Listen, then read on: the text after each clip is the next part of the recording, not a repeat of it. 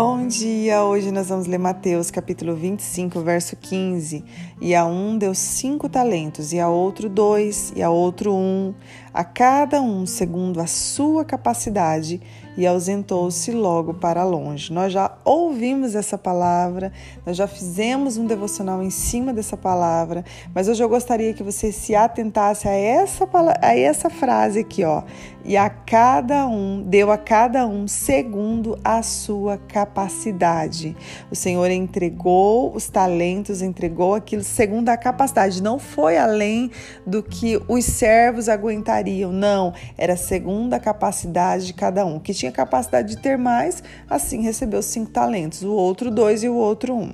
Então, nós percebemos aqui que o Senhor, né, conforme nós vamos usando aquilo que o Senhor entrega nas nossas mãos, ele vai acrescentando mais, porque esses servos, aqueles que utilizaram né, desses talentos e colocaram em prática, e não esconderam, o Senhor veio e acrescentou mais, dobrou.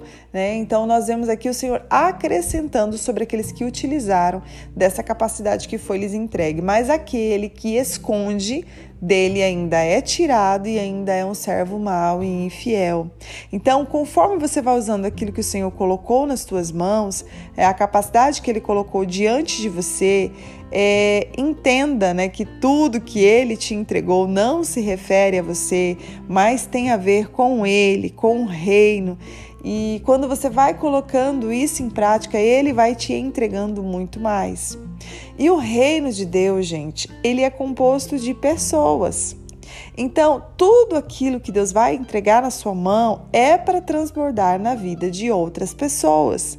Nele não te entregou essa capacidade, esse talento, ele não te entregou isso porque você é bom, é porque você é melhor que os outros. Não, não tem a ver com você, tem a ver com ele. Isso é evangelho.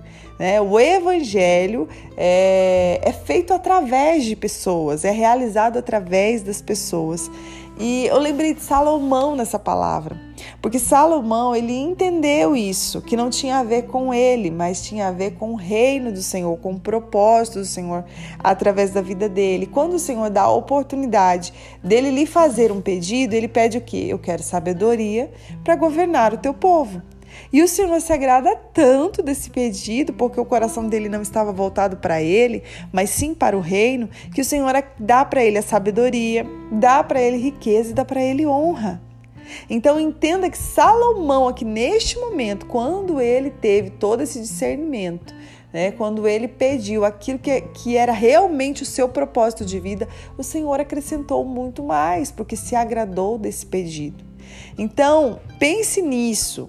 Se toda a capacidade que Deus te dá é para transbordar na vida de outras pessoas, né? se o evangelho tem a ver com pessoas, então por que que muitas vezes nós teimamos em ficar no isolamento? Teimamos em ficar longe das pessoas, ou quando o primeiro problema surge na nossa vida, o que, que a gente faz? A gente quer se isolar, mas não não para tentar é, lançar isso diante do Senhor em oração. Não, naquele momento nós bloqueamos tudo que o Senhor falou conosco. Naquele momento, nós jogamos fora todas as promessas, como se elas nunca tivessem existido. Eu não, não nasci para isso, eu não quero isso, como se o servo tivesse alguma escolha. Nós, naquele momento, nós paralisamos tudo aquilo que o Senhor falou, como se nada existiu e daqui para frente eu vou seguir a minha vida da maneira que eu acho melhor. Gente, quando na verdade tudo isso é uma estratégia do inimigo.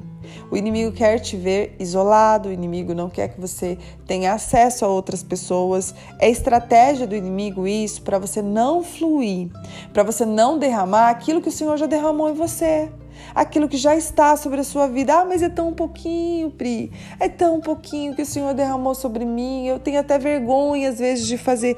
Gente, ele já derramou e ele só vai derramar mais a partir, que você, a partir do momento que você pega essa capacidade que ele deu, segundo aquilo que ele entregou na sua vida, segundo a tua capacidade. Então, esse talento, esse dom que ele já colocou diante das suas mãos, talvez aos seus olhos é pequenininho, mas coloca em prática para você ver o quanto vai ser derramado sobre a sua vida.